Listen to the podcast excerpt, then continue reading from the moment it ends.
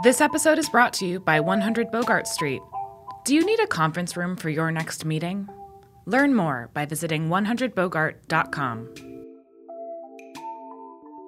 Hey, this is Hannah Forden. I'm the program manager here at Heritage Radio Network. This year, we're celebrating HRN's 10th anniversary, and I want to thank all of our listeners and members for being a part of an incredible year of food radio. We never would have made it this far without all of you. So, HRN is now in its summer fund drive, and this is when we turn to you and ask that you make a donation to help ensure a bright future for food radio. Whether you listen to one show or 20, there's a reason why you keep tuning in week after week. All of our content is powered by a small nonprofit, and we rely on your generosity to keep going. Help us keep broadcasting the most thought provoking, entertaining, and educational conversations happening in the world of food and beverage. So become a member today. To celebrate our 10th anniversary, we have some brand new member gifts available online. So I encourage you to snag your new favorite pizza themed t shirt or enamel pin today and show the world how much you love HRN. Go to heritageradionetwork.org slash donate so you can snag your 10th anniversary member swag. And thank you.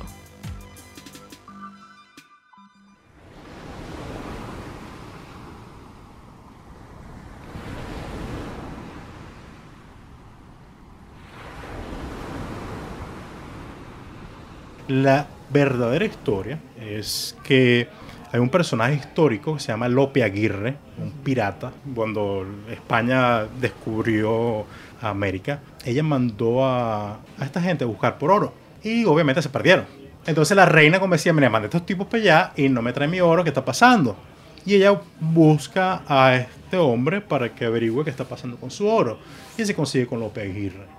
Obviamente en aquella época los únicos que eran capaces de hacer ese viaje eran piratas. Piratas. Eran gente que era dispuesta a todo. mañosa. Y como todo el mundo, los héroes de uno son los terroristas de otros, ¿no? Absolutamente. Igual con este personaje. So, él viene para América y él se consigue aquí un mundo totalmente abierto, libre, para hacer lo que él le diera la gana. Y él estaba buscando, como muchos europeos en aquella época, el dorado, la ciudad del dorado, ese tesoro que existía en América. Pero él llegó a Margarita y lo que es actualmente la playa del Tirano, vino unos grandes barcos en la época, lo reciben ahí. Margarita es una isla súper pequeña, en aquella época eso eran como vivían como 100 personas. Y él dice conseguir la ciudad del dorado. Llegó el político, dice, nada, este, este hombre está lleno de oro. Y fue el gobernador, fueron a recibirlo con platillos y todo. Cuando él llega ahí, con sus 15 hombres, mató al gobernador, mató a todo el mundo y dijo, bueno, yo soy el dueño de esta isla. No. Dio un toque de queda y cuando tú creces en Margarita hay muchos personajes oscuros como eh, de Halloween, como el hombre sin cabeza, el que si sales después de esta hora te van a agarrar un hombre en caballo. Las leyendas dicen de que si tú te paras en la montaña del Guayamurí, que es donde está, donde está la playa Cardón, es una montaña que es un cerro, parece como un pequeño volcán cubierto completo en estos cardones. Tú te paras ahí, en la época de Semana Santa tú puedes ver los barcos de Lope Aguirre venir hacia la isla Ah, y llegar a la playa del Cardón. ya. Y me pareció una historia súper interesante que sea muy importante mantener. Y me pareció un buen nombre, es un nombre muy largo. Ah, en Miami es muy controversial, como tú hablas del tirano, todos los cubanos piensan que estoy hablando de Fidel Castro. y yo le digo, no se preocupen que hay más tiranos en el mundo. que No es el Castro". único. no es el único.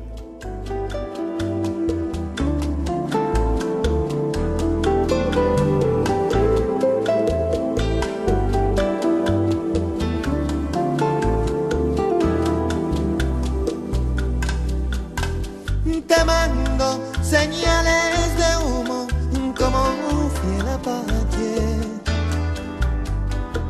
Pero no comprendes el truco y se pierde en el aire. Chef Francisco Antón, creador de Cardón y El Tirano en eh, la Florida, en Miami, y ahora con un nuevo proyecto aquí en Nueva York. Francisco, bienvenido a Buen Limón Radio. ¿Qué tal eh, el cambio de clima entre Miami y Brooklyn? Es, es rico estar en Nueva York por unos días y después poder ir a Miami y echarme un chapuzón en la playa. Tienes lo mejor de los dos mundos. Es excelente. Es nada más dos horas y media, más rápido que si viviera en Westchester. Eh, nacido en Margaritas, no en Caracas, en Margarita, Venezuela. ¿Qué tal esa vida de joven criado en las costas Yo nací, venezolanas? nací en Margarita y muy joven nos mudamos a Puerto La Cruz. En ferry son como un par de horas, o eran un par de horas desde ah, de Margarita. Eh, Puerto La Cruz en, en tierra firme. Las dos ciudades costeras. Entonces lo que es la parte eh, culinaria y la hospitalidad siempre fue una, un factor muy importante creciendo y fue algo que, siempre observé y siempre fui parte de mi vida. Bueno, pero la cocina de tu abuela, ¿verdad? Como de tradición italiana, te marcó mucho por lo que he leído. Mi abuela y como muchas personas que emigran pasan por muchos, muchos traumas, no necesariamente traumas que son el lenguaje, cambiar de italiano a español y, y muchas otras cosas. Y yo pienso de que mi abuela usaba la comida y la cocina una forma de expresarse, una Sí. forma de, de llegarle a la gente. Y yo pienso que, que muchas personas, muchos artistas, y independientemente de lo que tú eres mejor en la vida, tú vas a usar eso para poder transmitir y para poder llegar a tu comunidad.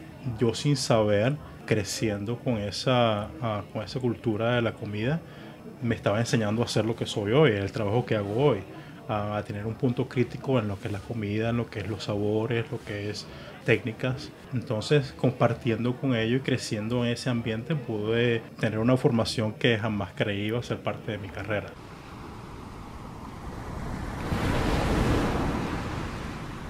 Mariana empezó la entrevista hablando de tu abuela, porque Mariana tiene una influencia culinaria muy grande de su propia abuela. Quisiera que hiciéramos un- una comparación de abuelas, porque esto me parece, antes de seguir con eso, me fascina. Eso que, que mencionabas, Francisco, sobre migrar, ¿no? Dejar su tierra.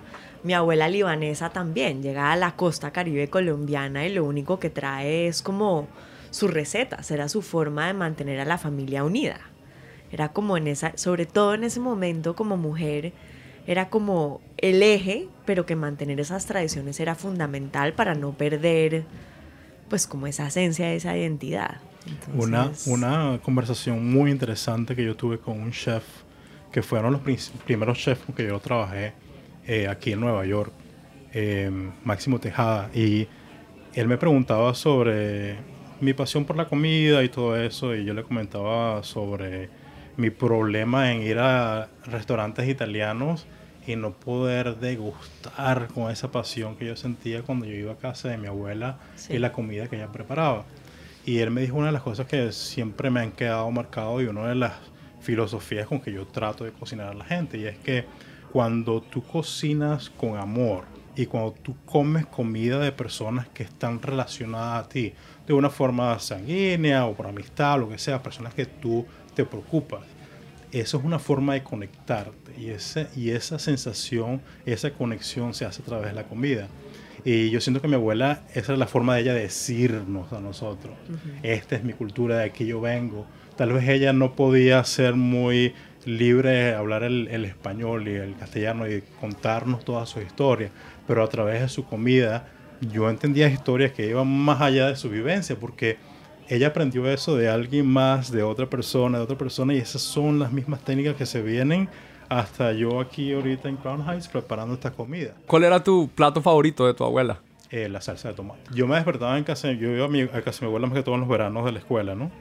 Y ella a las 9 de la mañana, yo me paraba, me levantaba de la cama como a las 9 de la mañana y era típico el café y el olor a salsa de tomate. Ella preparaba su salsa de tomate. Generalmente nos sentábamos a comer a la 1 de la tarde.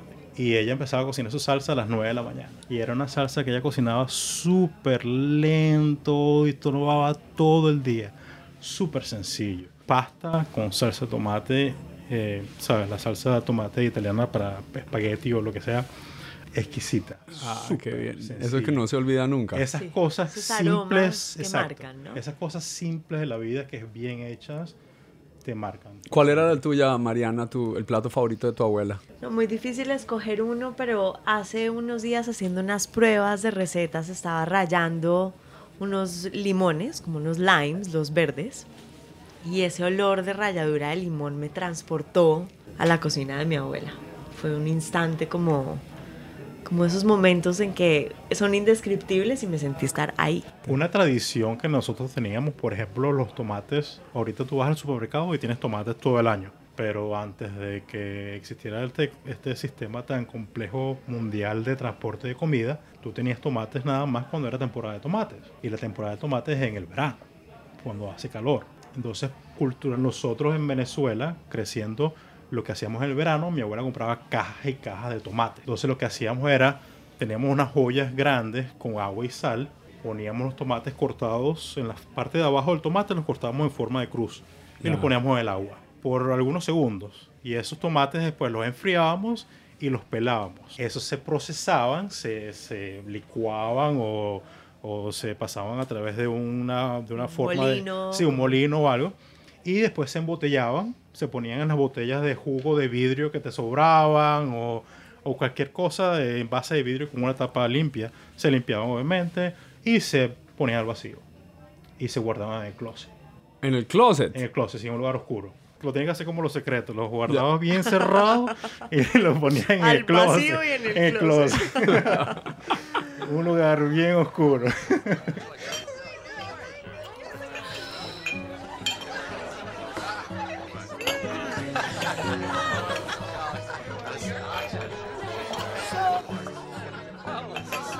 yo estaba buscando espacio por mucho tiempo en Miami. No conocía a nadie, me estaba recién mudado allá, no tenía, como te estaba diciendo, una cantidad de dinero para abrir un espacio ni nada, no tenía fama ni nada, pues yo era un cocinero. Y muchos eh, brokers de bienes y raíces ni me hacían caso, muchos dueños de edificios me veían y me decían, tú no tienes ningún tipo de conocimiento para hacer este proyecto, ni me, ni me paraban. Y conseguimos un, una señora de real estate de bienes raíces, me dice, mira, chequeate estos sitios y estuvimos chequeando en diferentes áreas, en Flagger, en Doral, no sé qué. Y paramos el carro, me bajo, una cafetería cubana, se llamaba um, Pinar del Río, que es una zona de Cuba. Yo entro al sitio, mi mamá estaba detrás de mí y mi amiga estaba detrás de mi mamá. Mi amiga automáticamente se voltea y se va. Ella sale espantada. Ella sale espantada. Entonces entro al sitio, la barra estaba aquí a la derecha, a la izquierda había un grupo, como al lado de la pared, así un grupo de señores mayores con varias mujeres sentadas ahí. Dos mujeres se levantan de la mesa y yo estoy caminando viendo el espacio, como que, ay, sí, uno puede poner unas mesas allá y pues quita esto de aquí. Tú estás soñando Yo estoy ya, soñando, estoy remodelando. construyendo la, la vaina completa. Y se para una chica y se va a un jukebox, a una rocola, y pone plata en la rocola y empieza a bailar. Y viene otra señora y nos queda viendo y se pone detrás de la barra como que, ¿qué desea? Y yo pienso, bueno, en una cafetería, dos cafés. Sea, qué chévere. Me gustó el sitio, la señora me hizo café, me pareció súper raro. Salimos, la, mi amiga me dice, ese sitio es un sitio raro, yo estaba en sitios así, que están buscando chicas meseras, no sé qué, y estaba en, eh, ¿sabes? Y yo no le paré. Pasaron los días, la negociación, todo eso, empezamos a negociar el lugar, se dio todo chévere. Y yo le dije al señor, yo lo que voy a hacer es seguir el negocio, ¿verdad? Vamos, vende, ¿sabes? véndeme la llave, básicamente que es lo que está haciendo. Tú te sales, yo entro, yo hago mi cosa. turnkey. Exacto, yo empiezo a cambiar todo y corremos el negocio normal, ¿no? Y yo le dije, déjame ir de noche para que tú me enseñes cómo es el proceso de cerrar el local, qué es lo que tú haces y todo eso, para familiarizar. Llego yo en la noche y me paro, veo hacia adentro y llamo a mi amigo y le digo, yo no puedo, yo no me voy a meter, yo no me voy a meter Yo aquí, aquí no solo. entro. Yo me meto aquí solo. ¿Cómo era la escena de noche en el café? Me parecía como este Breaking Bad y, y cualquier otra cosa, Mafia, M13, ¿sabes? Era, Todo. era bien heavy. Había un tubo para bailar. La- todo estaba cerrado, lo- los shutters, porque yo sé que en Florida por los huracanes tener los, shutters para proteger la ventana. Todo cerrado, lo único que estaba abierto era la puerta para que entraras, menos que era para que la policía no viera. Y yo entré y el, el ambiente era bien, pesado. bien pesado Luces rojas.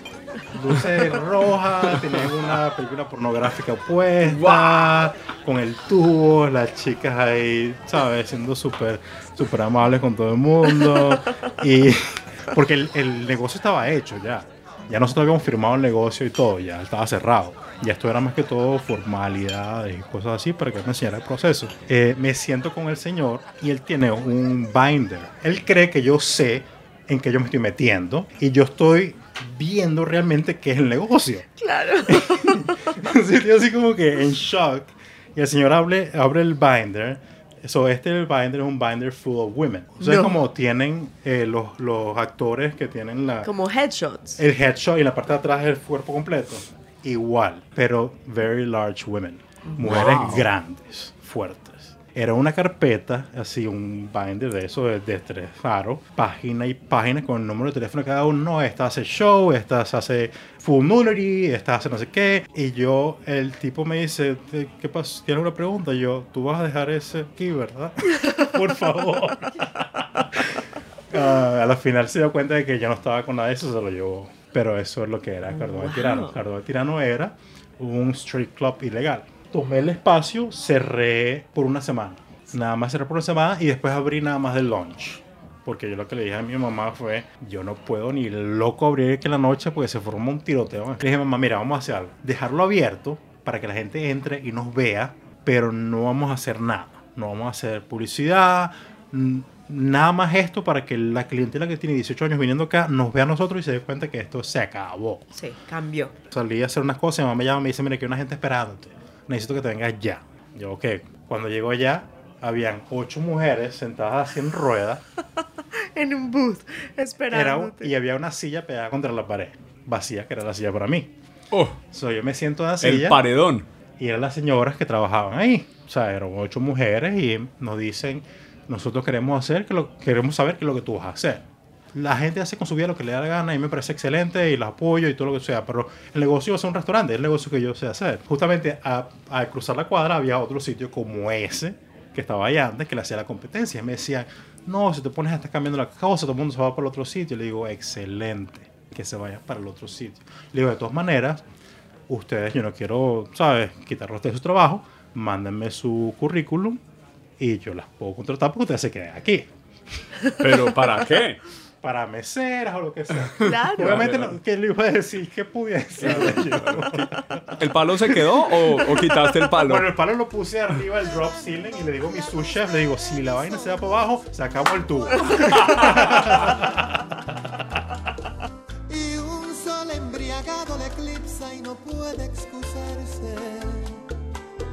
¿Qué voy a hacer? Inventar alfabeto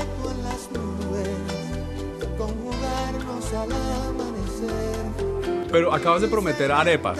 Sí, Y eso es algo muy delicado. Vamos a hablar de las arepas. sí. Eh, vamos a hablar de las arepas en la siguiente parte de nuestro podcast porque vamos a un mensaje de nuestros eh, socios y colaboradores en Heritage Radio Networks. Ya regresamos.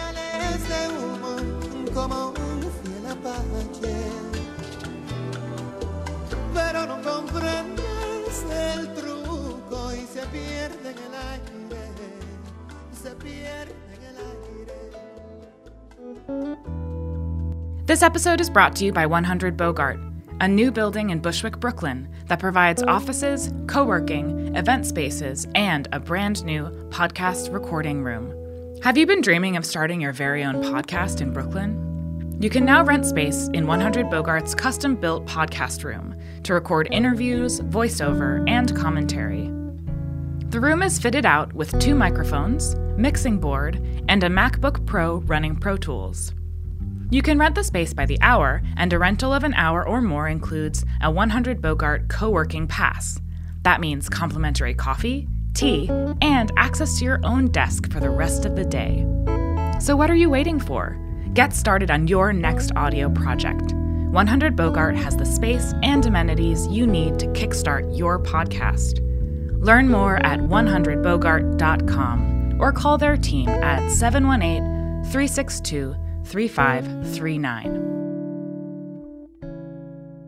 Estamos hablando con el chef Francisco Antón, creador de Cardón y el Tirano y también de La ñapa en Crown Heights en Brooklyn. Consigo un sitio que me, que me encanta, me encanta Crown Heights. Y dijimos, bueno, vamos a ver si, si esto se da. Y ya está. Y pasó la misma situación, strip club, llegas, lo cierras y ahora lo abres. Bueno, el espacio era un deli y parece ser que el señor se puso en algún tipo, él vendía cigarros detallados y eso es algo súper ilegal aquí en Nueva York. ¿Cómo así detallados? Solo abre la caja y venden por single, se llama aquí en Nueva York. Ay, no, Claro. en Colombia de uno hay uno. De uno. Mona, deme uno. medio 200 fumado. pesos. 200 pesos por el cigarro en la esquina. Eso es ilegal en Nueva York. Eso es ilegal en Nueva York, súper ilegal en Nueva York. Am, bueno, el hecho es que cerraron el espacio, el espacio estaba vacío. Y yo caminando hacia mi casa, yo vivía en, vivía en Park con Franklin. Caminando vi el sitio en una esquina, me encantó esa esquina y hay un bar justo cerca. Entonces en esa parte en la noche se pone bien chévere. Sí. Es bien joven, personas que son bien auténticas. Me pareció súper chévere y me- una energía muy rica en esa esquina. Aparte de que está entre dos subway stations, tenemos el, el ANC, tenemos el 1, 2, 3 en No, el sur, el la Nostrand. ubicación. Es un hub, eso sí es, Es- central para todos es los metros. Súper central. ¿Y la ñapa va a abrir al almuerzo o inicialmente solo la cena? La conversación es sobre las personas, los trabajadores. Cuando tenga un equipo fuerte que pueda cubrir todos los, am, los horarios, definitivamente me encantaría abrir el almuerzo porque es una zona que es muy dinámica, hay mucha gente a todas horas. Sí. Ah, y sería súper chévere tener la oportunidad de estar ahí presente para todo eso. Yo creo de que vamos a empezar con cenas y con los brunch, sábado y domingo. Ok. Y, y mientras vamos entrenando y puedo tener una persona que esté conmigo, que me ayude a formar un equipo eh, fuerte, definitivamente vamos a ir con, las, con las, eh, el almuerzo. Por ahora lo que vamos a hacer durante ese horario de almuerzo, vamos a hacer experiencias culinarias. Estuve en Oaxaca hace casi un mes y tuve la oportunidad de visitar un sitio que hacen experiencias de café. Am, en Oaxaca el café es algo muy importante, igual que en Colombia, el chocolate y bueno, las salsas en general, la comida en general, ¿no? Y me pareció algo genial, eh, me pareció súper chévere tener la oportunidad de llegar a un sitio y compartir con personas que tienen una cultura culinaria en un sitio totalmente extranjero.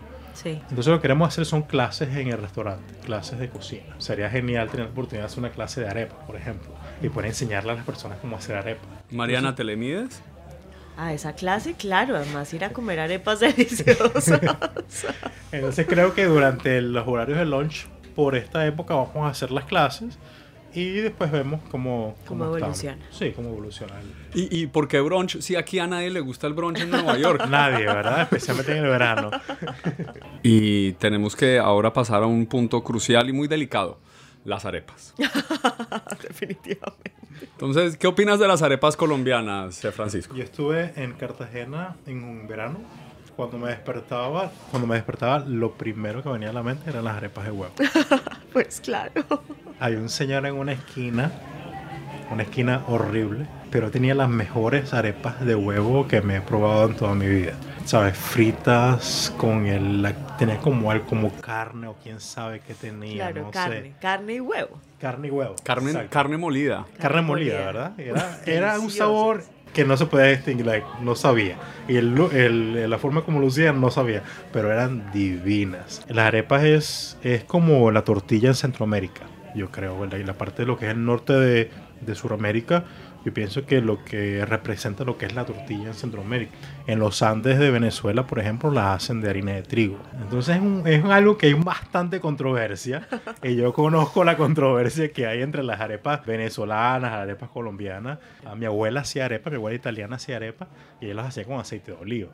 Claro, Y claro. Con esos divinas, toques Divinas, espectaculares. divinas. Y Eran bien particulares, pero eran sus arepas. Mariana, ¿qué opinas de las arepas venezolanas? No, son deliciosas. Lo que pasa es que es, es otra cosa. Digamos, para mí mi arepa colombiana paisa en el desayuno, pues no me la reemplaza nada. Ni siquiera la arepa con queso mozzarella, que en Bogotá como es la, el intento de sofisticación. No, para mí es una arepa delgadita, hecha en parrilla sobre el fogón, con mantequilla y quesito y sale. Rico. Cuando, cuando fui a Miami, de- desde que a Nueva York a trabajar allá, trabajé con un chef que se llama Michael Chicani en Florida y era un, un restaurante molecular, moderno, global, ¿sabes? Eh, hacíamos muchos experimentos en la cocina y él me decía, quiero que tengamos un plato con arepa.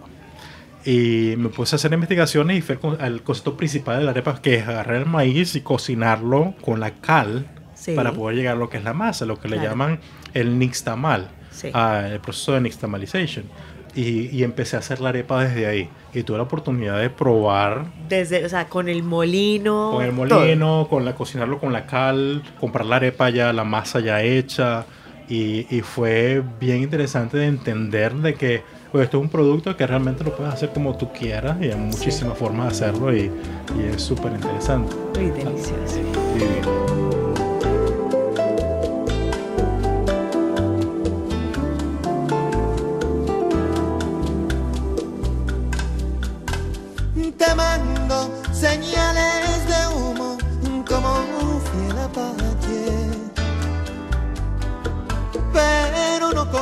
El truco y se pierde en el aire. Siempre que eh, encuentro la oportunidad de hablar con hermanos venezolanos, les pregunto por su país. ¿Tú has estado viajando a Venezuela recientemente o, o digamos desde que dejaste en la última década has, has visitado? Fui a Venezuela, sí, he visitado. Y fui, la última vez que fui a Venezuela fue hace tres años. Fue algo bien fuerte para mí. No me quiero ni imaginar cómo está eso allá ahorita. Es muy fácil leer las noticias y escuchar las historias de afuera, pero cuando estás ahí es otra historia. Cuando Claro. ves a la gente, a la gente que no tiene la capacidad de, de expresar su voz y la ves todos los días, te parte el alma. Es increíble. Mi abuela estuvo muy enferma y fui a, fui a verla.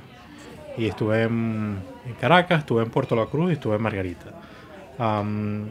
Margarita siempre ha sido muy humilde, una, una isla que siempre tiene una cultura muy de servicio, una gente muy feliz, ah, em, gente interesante, abierta, muy acogedora.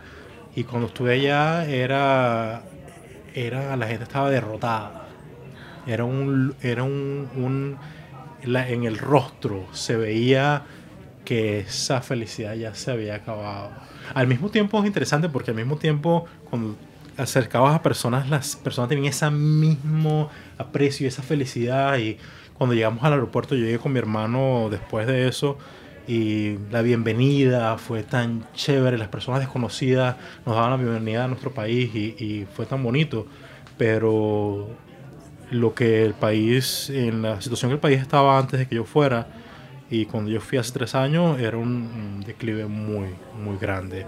Am, yo tenía un, un viaje planeado a Cuba después de eso, después de ir a Venezuela, y cancelé mi viaje a Cuba porque realmente no podía, no tenía las fuerzas para ir a un sitio en el cual las personas estaban pasando por tanta miseria, injustificadamente. En ese viaje a Venezuela tuve mucha depresión porque yo quería ir a comer y a, a ir a, ¿sabes? a sitios y a restaurantes y probar la comida que siempre comía y no había.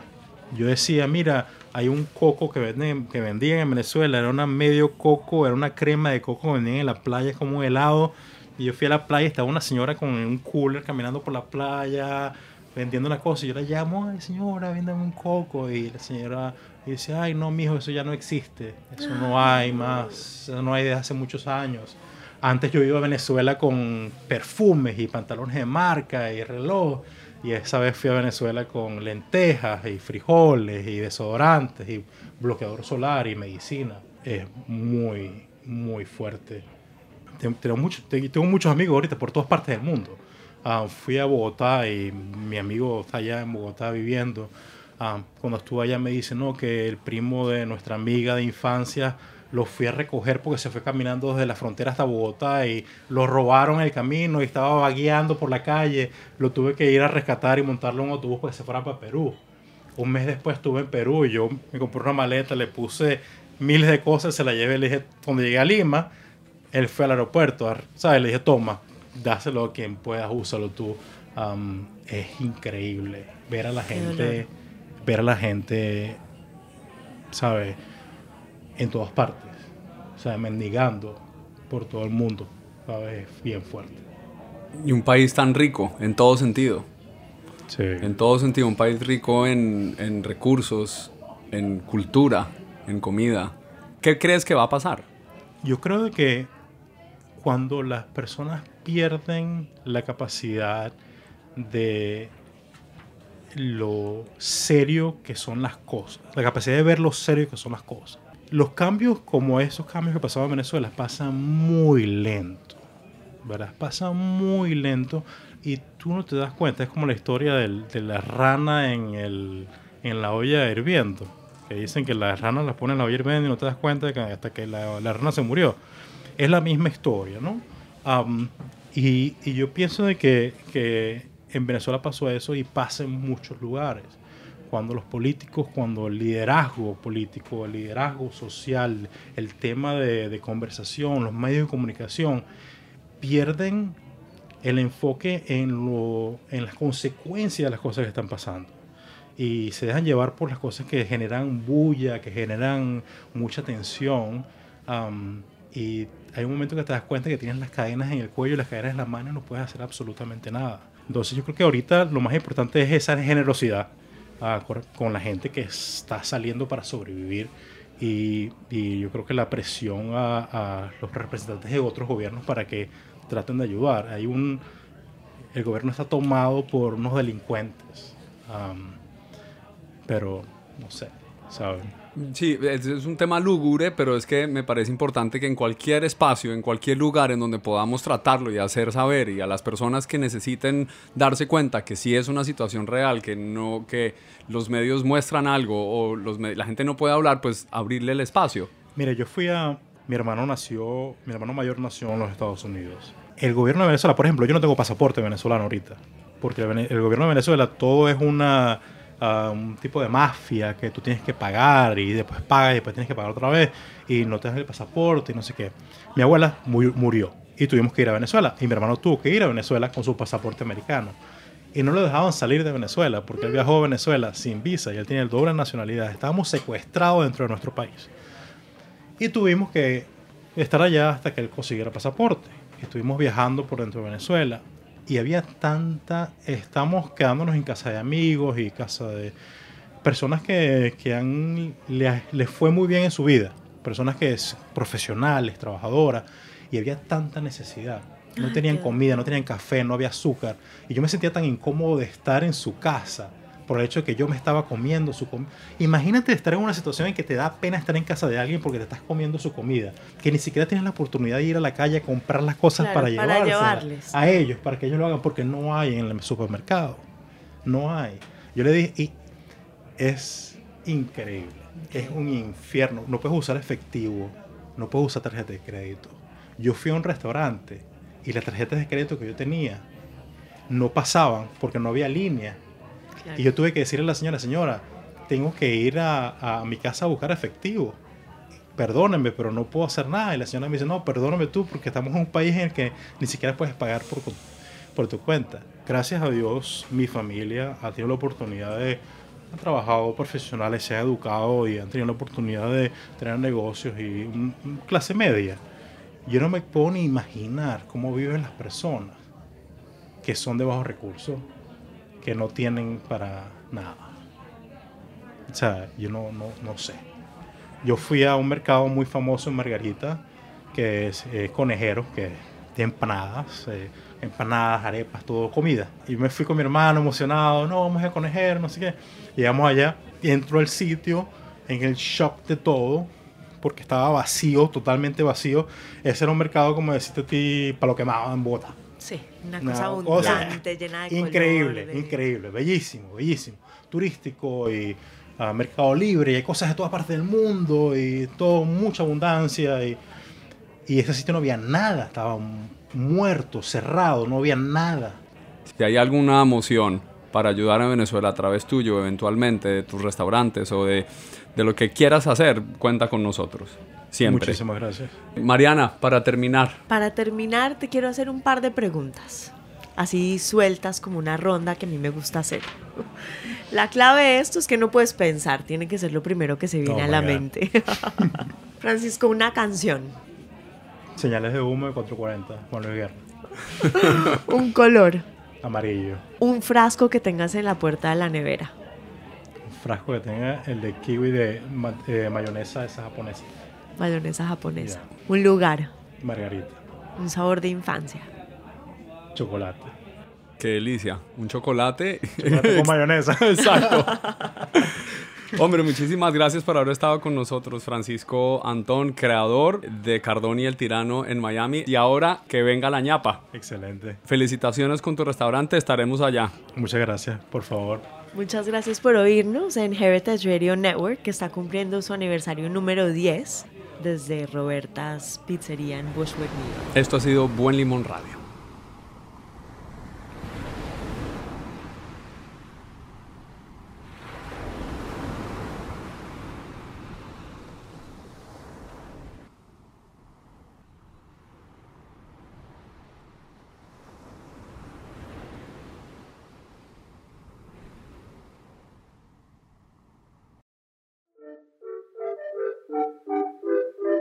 Thanks for listening to Heritage Radio Network, food radio supported by you.